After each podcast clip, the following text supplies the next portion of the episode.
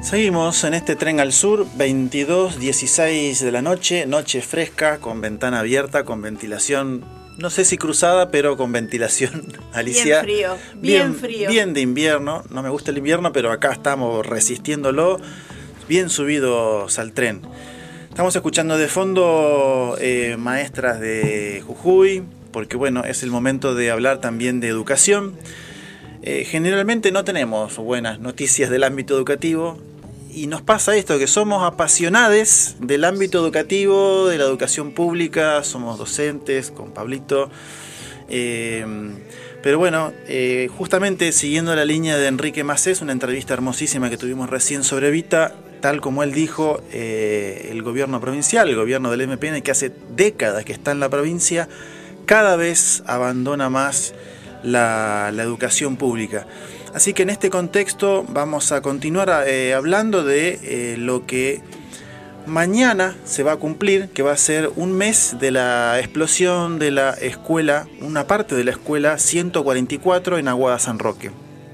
Para quienes no conocen, Aguada San Roque eh, es un paraje de unos 300, 400 personas que está a 60 kilómetros de Añelo, en el corazón de Vaca Muerta, una escuela albergue que tiene más de 40 años, una escuela que estaba con una obra de ampliación. Eh, cuando decimos escuela albergue decimos que los pibes y pibas van a quedarse ahí de lunes a viernes, ¿sí? porque no solamente van los pibes del, del pueblo, de la localidad, sino también de los puestos cercanos. Y bueno, el 29 de junio, mientras habían dos trabajadores, Mariano Spinelli y Nicolás Francés, trabajando en la escuela, después que los pibes habían estado en el turno mañana eh, presencialmente en la escuela, y luego de las presiones del gobierno provincial, de la, tanto de la ministra de Educación, pero sobre todo de la directora de nivel primario del Consejo Provincial de Educación, una funcionaria política, eh, había pibes en esa escuela y horas después esa escuela, un sector de esa escuela explotó por una fuga de gas. Instantáneamente murieron compañeros trabajadores eh, Nicolás y Mariano, y Mónica Jara, que hacía eh, dos semanas, un poco menos de dos semanas que estaba ahí, recién recibida, Mónica, 34 años, este, su primera escuela, su primer cargo, eh, Mónica oriunda de Contralmirante Cordero, muy contenta en esa escuela, había tomado hace poquito y sufrió el 80% de quemaduras en su cuerpo. Eh, fue llevada al hospital Castro Rendón, luego derivada a Mendoza, pero por el porcentaje de quemaduras, la verdad que tenía un compromiso y un estado muy, muy crítico. Eh, estuvo agonizando dos semanas, dos semanas, este, hasta que finalmente el 12 de julio falleció. Así que lamentablemente tenemos tres personas, tres compañeros eh, muertos en una escuela, una escuela que es un lugar de vida, de aprendizajes, eh, con infancias eh, y tenemos maestros y incluso Nicolás también era docente de un centro de formación profesional. Así que eh, en este mes que pasó, muy conmocionante para el colectivo docente en la provincia de Neuquén, hay mucha tristeza, pero también mucha bronca, mucha indignación, mucho enojo hacia el gobierno provincial, porque no es la primera vez que se eh, reclama y se exige por escuelas seguras. Y cuando decimos escuelas seguras, nos referimos a cuestiones muy básicas que tienen que ver con eh, poder habitar la escuela, como una instalación eléctrica segura, las instalaciones de gas, las instalaciones de agua y de cloacas, eh, la seguridad estructural, digamos, ¿no? Este, muchísimas cosas en muchísimas escuelas que no las vamos a nombrar ahora porque cualquier vecino o vecina en cualquier lugar de la provincia, de esta provincia tan joven o en la misma ciudad de Neuquén, sabe que si sus hijos van a la escuela X, eh, muy posiblemente esa escuela en algún momento o todavía tiene algún problema de infraestructura que no permite eh, al día de hoy, al día de antes de ayer, que se habilitaban las clases presenciales nuevamente, no permitía que las escuelas pudieran estar habitadas, lamentablemente, ¿no? Así que eh, vamos a continuar con ese reclamo este, desde el colectivo docente, desde el sindicato ATEN. El día lunes, el día luego del receso invernal, se hicieron asambleas docentes con una importante participación, un nivel de debate muy, muy profundo. Eh, y obviamente un debate político muy profundo en torno de lo que pasó en esa escuela. Y bueno, quería comentar un poco las eh, resoluciones, lo que se resuelve como modo de hacer política, como acciones a seguir eh, luego de esta tragedia totalmente evitable y que tiene que ver con la negligencia del gobierno provincial. En primer lugar, lo que se ratifica colectivamente desde la docencia nauquina es el pedido de renuncia de la ministra Cristina Storioni y el subsecretario de Obras Públicas Ricardo Deza y todos sus equipos de trabajo, por supuesto, por la responsabilidad política que les cabe ante eh, la explosión de la escuela y por supuesto una explosión seguida de eh, tres muertes. A la ministra de Educación por la responsabilidad política directa en términos de que se eh, presionó, se apretó, se eh, hicieron muchísimos llamados este, hacia las directoras de las escuelas en muchos lugares de la provincia para aceptar volver a la presencialidad a toda costa, a costa incluso de la inseguridad en muchas escuelas y el riesgo a la integridad de nuestros pibes y pibas y también docentes. ¿no? Y al, subsecretario de Obras Públicas, por supuesto, por eh, la negligencia en el control de las obras. ¿no? Esto puso de manifiesto una vez más, porque ya tenemos también la tristemente la, la historia de Silvia Rogetti en el año 2000, también un junio del año 2000, en donde también ¿no? Eh, había escuela presencial, había presencialidad, este, había pibes en la escuela y Silvia también eh, falleció por estar trabajando en una escuela en obra. Algo que lamentablemente se naturalizó durante muchísimos años y que hoy tiene también este saldo y en el que queremos decir basta. No queremos más escuelas en obra y pibes y docentes conviviendo con todo eso. Ese es uno de los mensajes que se les comunica desde la docencia nauquina a las comunidades educativas, a las familias, a los padres, madres y al gobierno provincial. Por eso también se va a seguir eh, luchando por eh, justicia. También el sindicato docente ha puesto la representación legal a favor de la familia. La familia de Mónica y de Mariano ya son querellantes en la causa.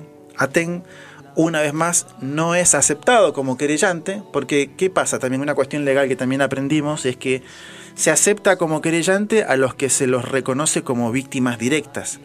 En este caso, la Fiscalía, la Justicia, el Poder Judicial de la provincia de Neuquén no reconoce a TEN al sindicato como víctima.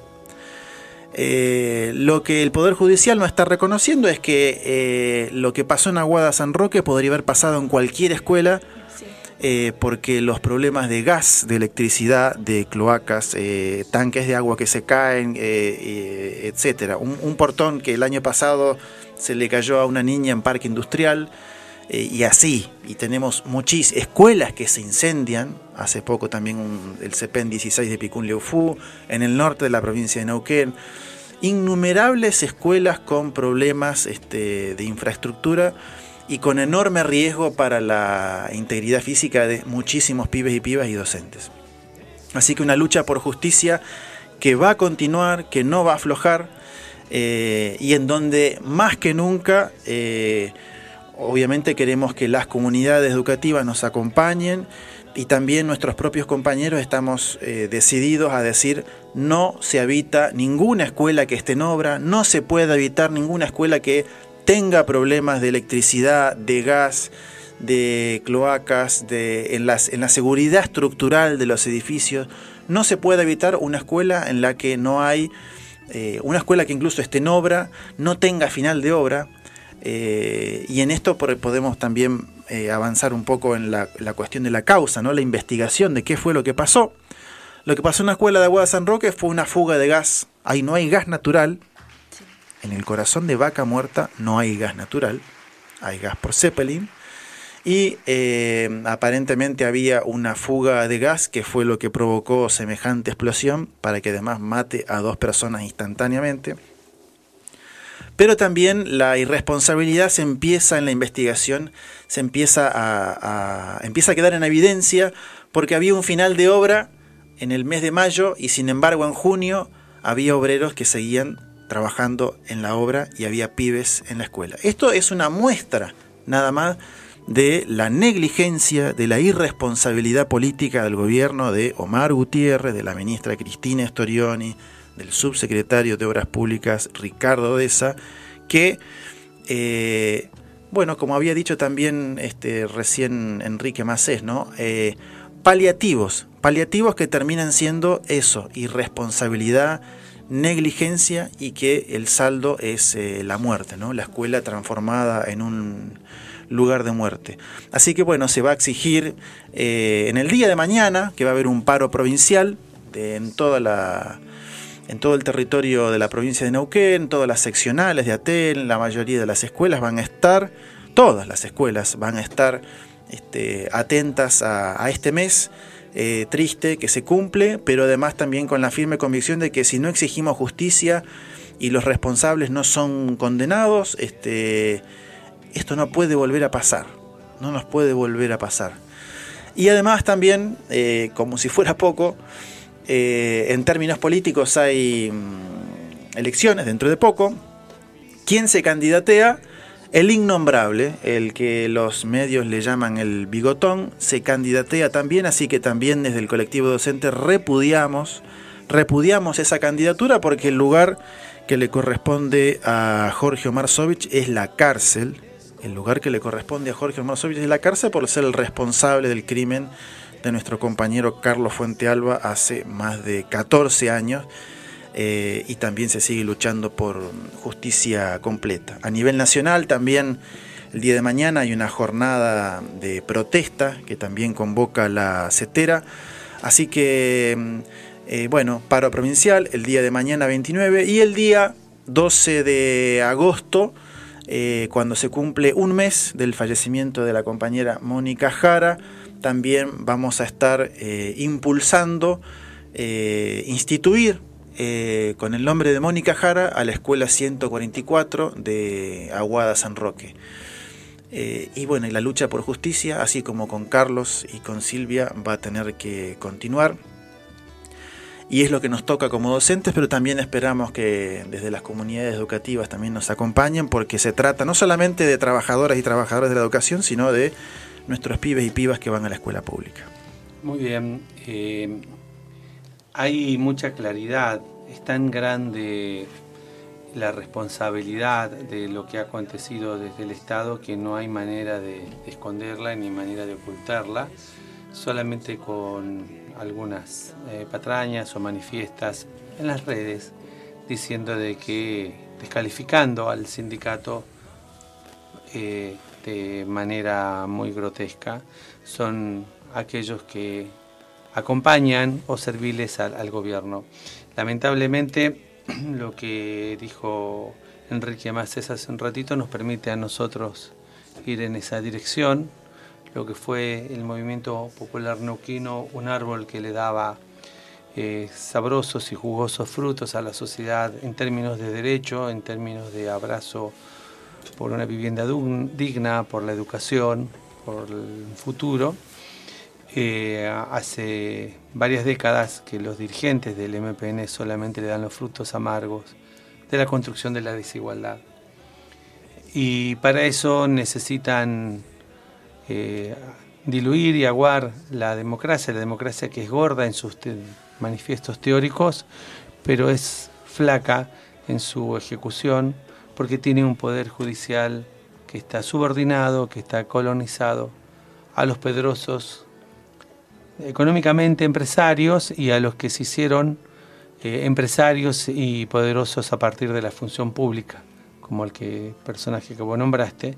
Entonces tienen la, al Poder Judicial colonizado y desde allí enjuagan todos estos eh, desastres que han hecho de lo que más nos duele. La escuela es el lugar donde se sueña, se construye una vida digna, una vida diferente. Eh, ellos son capaces de que llegue la muerte. Así que nuestro desprecio al asesino, nuestro desprecio a quienes lo, lo han indultado con trámites y la burocracia judicial y nuestro ferviente apoyo y fuerza a la familia de Mónica, a su compañero y a todo el colectivo docente que está en pie de lucha, nuevamente como Quijote contra los molinos. Pero ahí vamos, vamos, no vamos a aflojar, ni bajo el agua, como dice Jaime, y hay que seguir andando nomás. ¿Qué canción tenemos para cerrar este Vamos a. Estábamos escuchando de fondo eh, Maestras de Jujuy. Bueno. Este, así que tenemos una versión que. Eh, la canción es de Alon Gieco, pero vamos a escuchar una versión este, diferente. Pero bueno, es alusivo a lo que nos está pasando y sentimos. Adelante con la canción que ya viene próxima estación Latinoamérica. Solitaria viento de Jujuy.